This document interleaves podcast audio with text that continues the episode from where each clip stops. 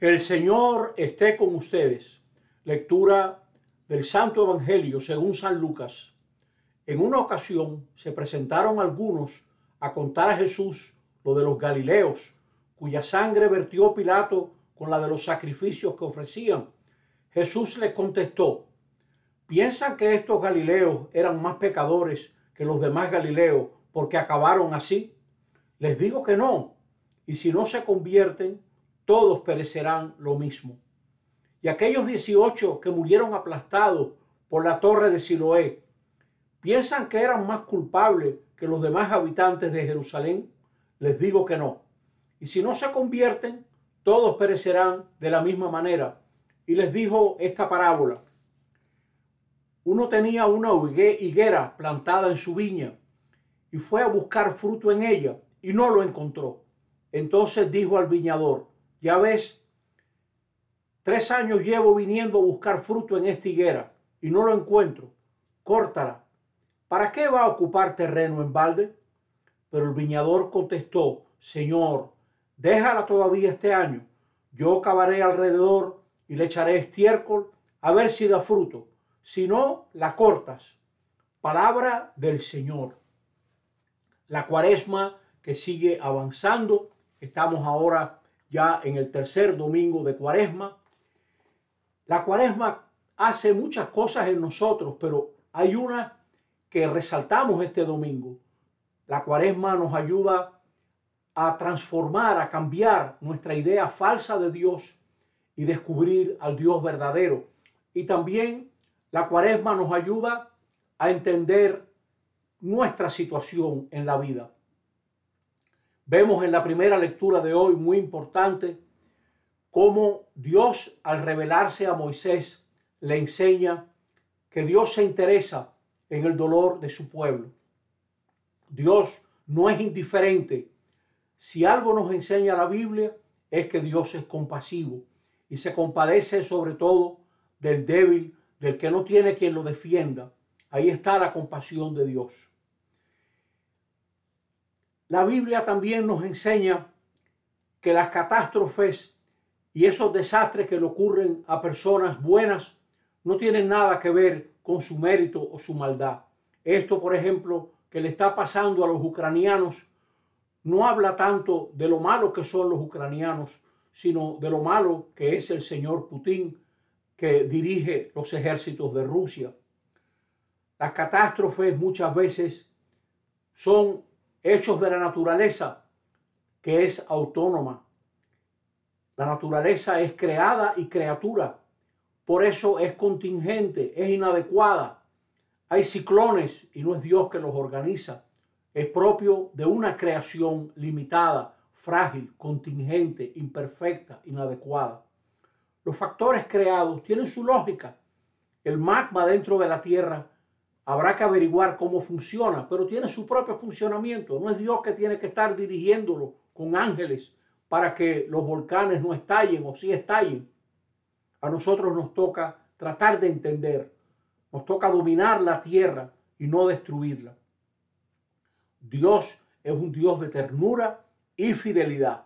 Nos oye y nos invita a la responsabilidad. Ahí sí está Dios.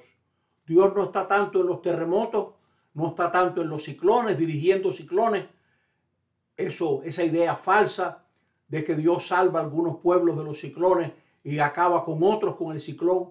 Esos, perdonen que les diga esto, eso es un disparate. El Señor no anda metido en eso.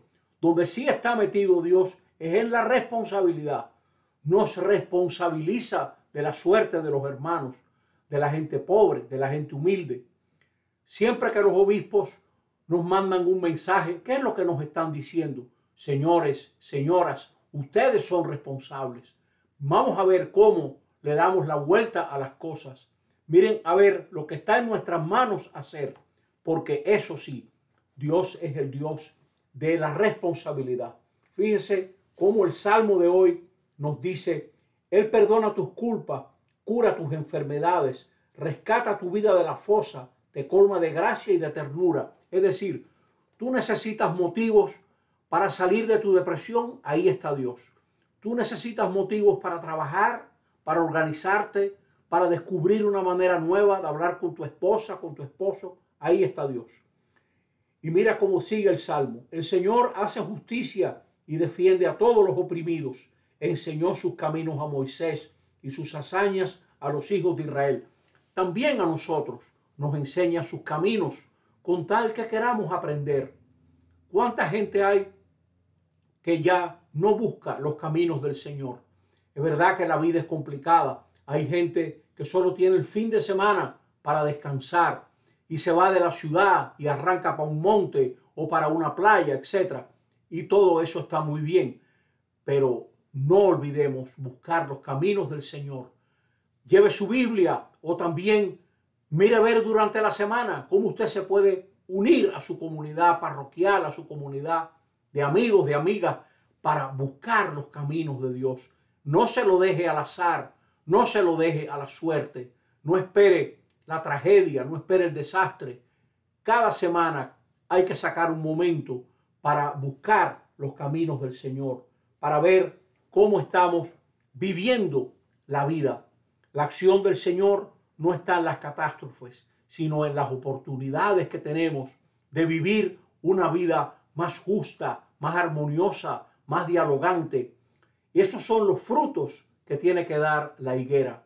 No nos engañemos, a veces nosotros creemos que tenemos todo el tiempo del mundo. La gente que tiene hijos pequeños, la vida te da unos años, la vida te da unos años para construir una relación sana.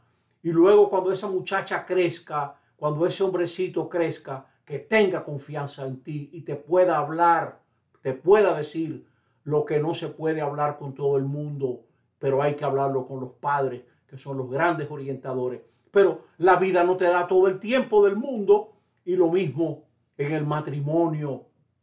Usted no puede estar abusando de la otra persona sin ningún detalle, sin ningún tiempo para hablar, para conversar, para descansar. Hay gente que anda como un tarzán saltando de mata en mata sin tiempo para nada, para la familia, etc.